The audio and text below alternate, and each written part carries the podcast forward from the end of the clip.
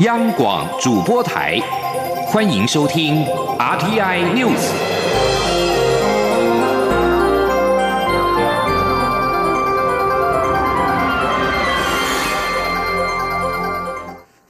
各位好，我是李自立，欢迎收听这一节央广主播台提供给您的 RTI News。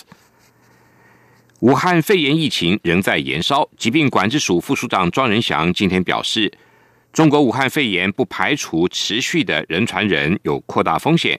中国疫情监测有漏网之鱼。武汉机场目前有发烧筛检，可以暂时减缓病例向国际输出，但民众仍应该保持警觉。外电报道，中国武汉肺炎疫情的确诊人数可能比官方对外公布的多。英国伦敦帝国学院全球传染病分析医学研究会中心科学家刊出的一份报告指出。在武汉受到影响的人数可能超过千人。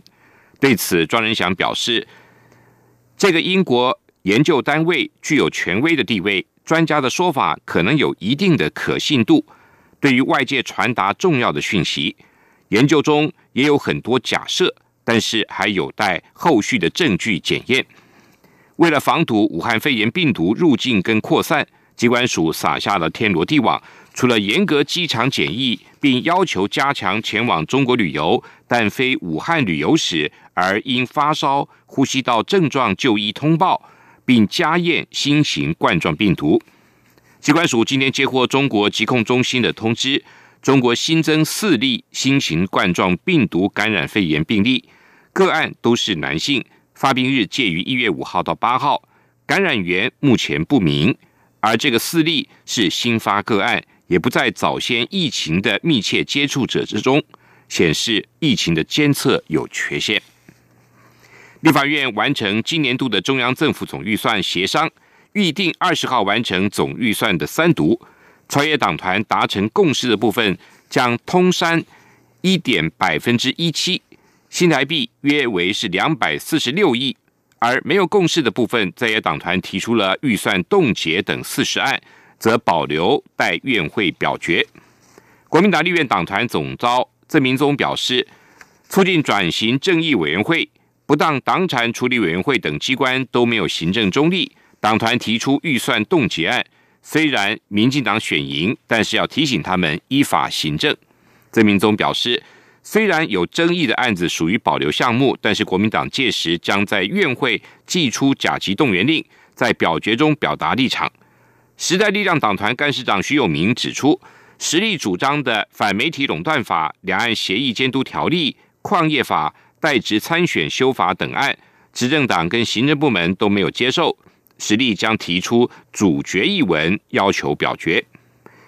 民进党立院党团书记长李俊毅表示，一百零九年度的中央政府总预算通山部分是两百四十六亿，其他另有四十案保留事项进行表决。二十号的院会。预期可以顺利的进行，预计中午过后就会完成总预算的三读。台湾五 G 第一阶段宽频数量的竞价，日前以新台币一千三百八十多亿元的天价标金暂时告一段落。行政院今天表示，高于预期的标金将会编入今年的税入决算，未来将用于五 G 基础公共建设等三大方面。行政院发言人古拉斯尤达卡表示。高于预期的标金会编入今年的税入决算，未来用于五 G 基础的公共建设，缩短偏乡数位落差，还有推广数位公益活动，以服务人民。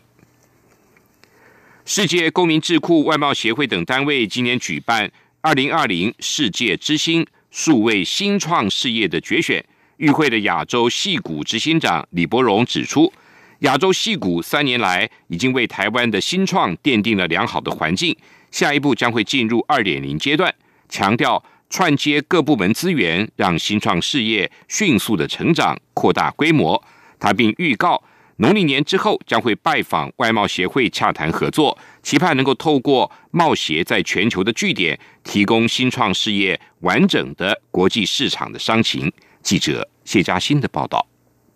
二零二零世界之星数位新创事业决选十八号在台北登场，预计选出六名准独角兽新创业者。五月将由外贸协会安排前往以色列与世界级企业及加速器对接，而世界公民智库也会协助他们于五年内在美国首次公开发行 IPO。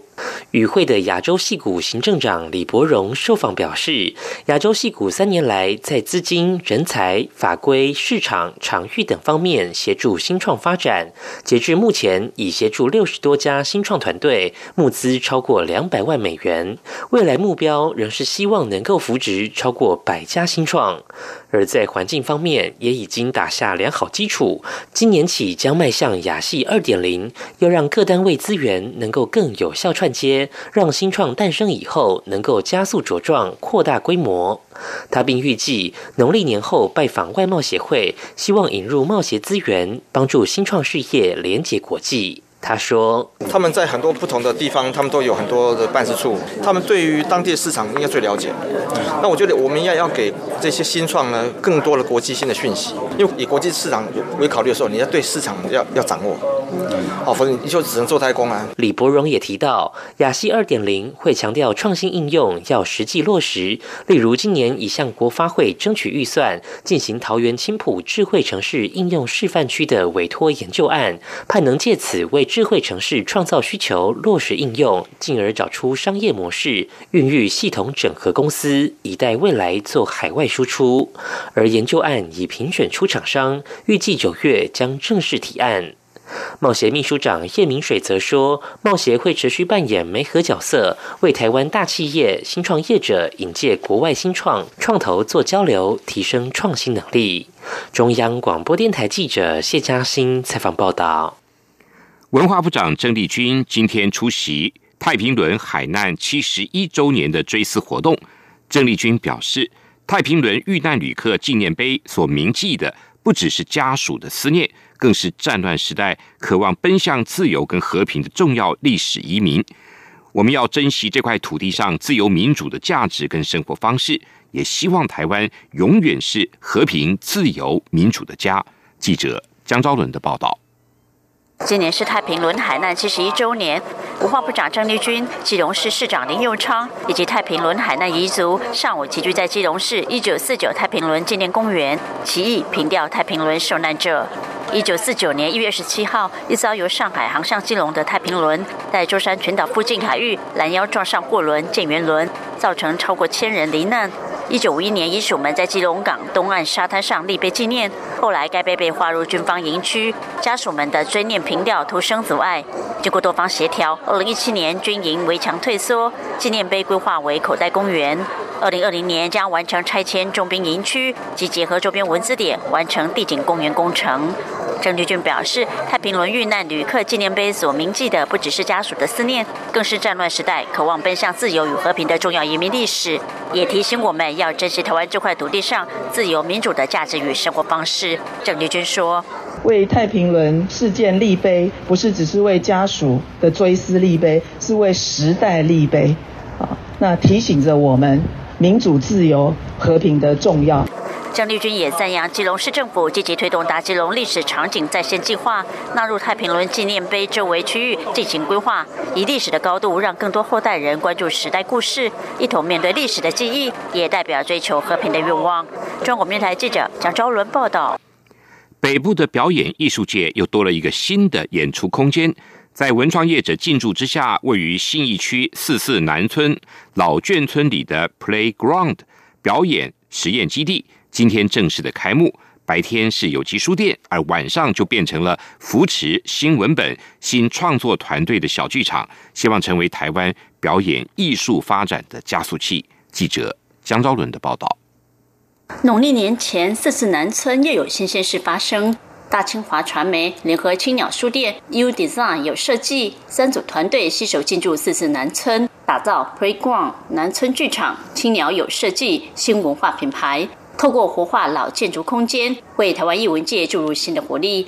开幕记者会上，包括文策院董事长丁小金、国家表演艺术中心董事长周东庆、金牌制作人王伟忠与许多表演艺术界人士都到场表达祝福。由于三个团队各有所长，因此未来该空间在白天将是有机书店展示设计平台，到了晚上则化身可容纳一百到一百二十人的表演实验基地，协助年轻创作者透过视野与市场接轨。节目总监吴正汉说：“那个初衷比较是说，呃呃，第一个是给新人的平台，是培育新人、孵化新作。”然后以及呃鼓励新点子创作这样的一个平台，因为这样的平台在国内其实很少见的。因为你去租一个场馆，其实都你自己要自备一笔钱嘛。但这个场馆的好处是你被选进来，其实你不用付长租的。但是我我们这是拆票房。吴正汉表示，目前上半年已经排定九档戏，有戏剧、轻量型的音乐剧，还有结合魔术的演出。有的是全新创作发表，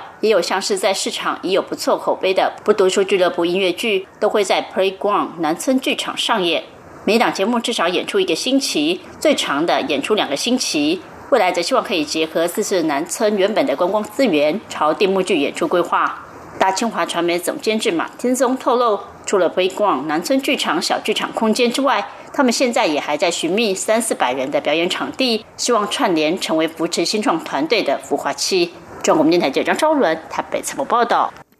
专门报道北韩消息、总部设在首尔的网站 NK News 今天报道，北韩外交部长李永浩已经遭平壤当局撤换。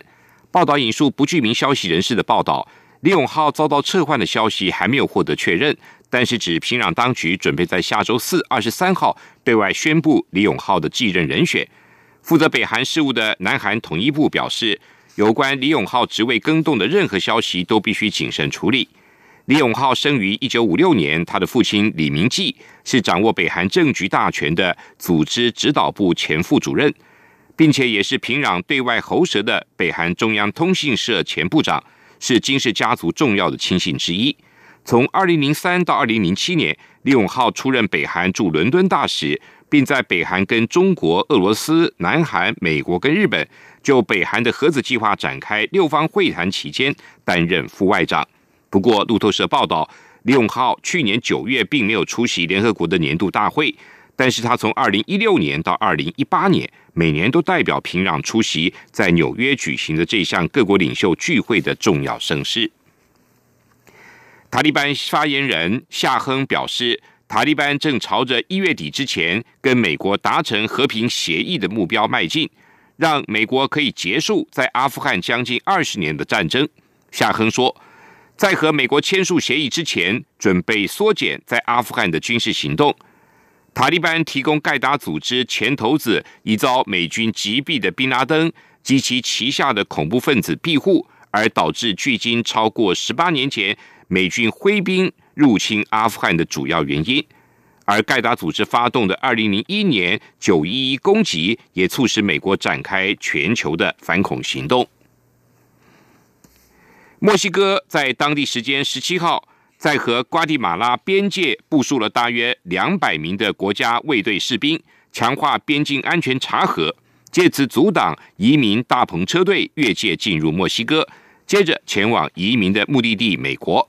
法新社报道，一群超过三千人的大篷车队，主要是来自洪都拉斯跟萨尔瓦多的移民，已经在当地时间十五号越界进入瓜地马拉。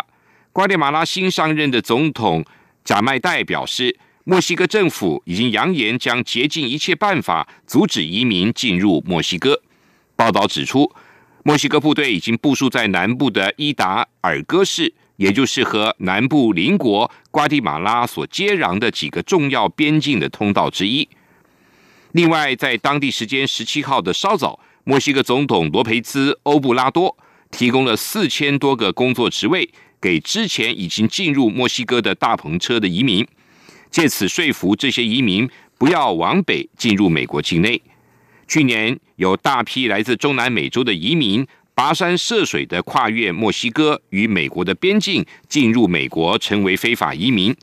但是，在美国总统川普为减少偷渡客人数，去年五月威胁要寄出关税，迫使墨西哥当局遏制移民流入美国。以上新闻由李自力编辑播报，谢谢收听。这里是中央广播电台台湾之音。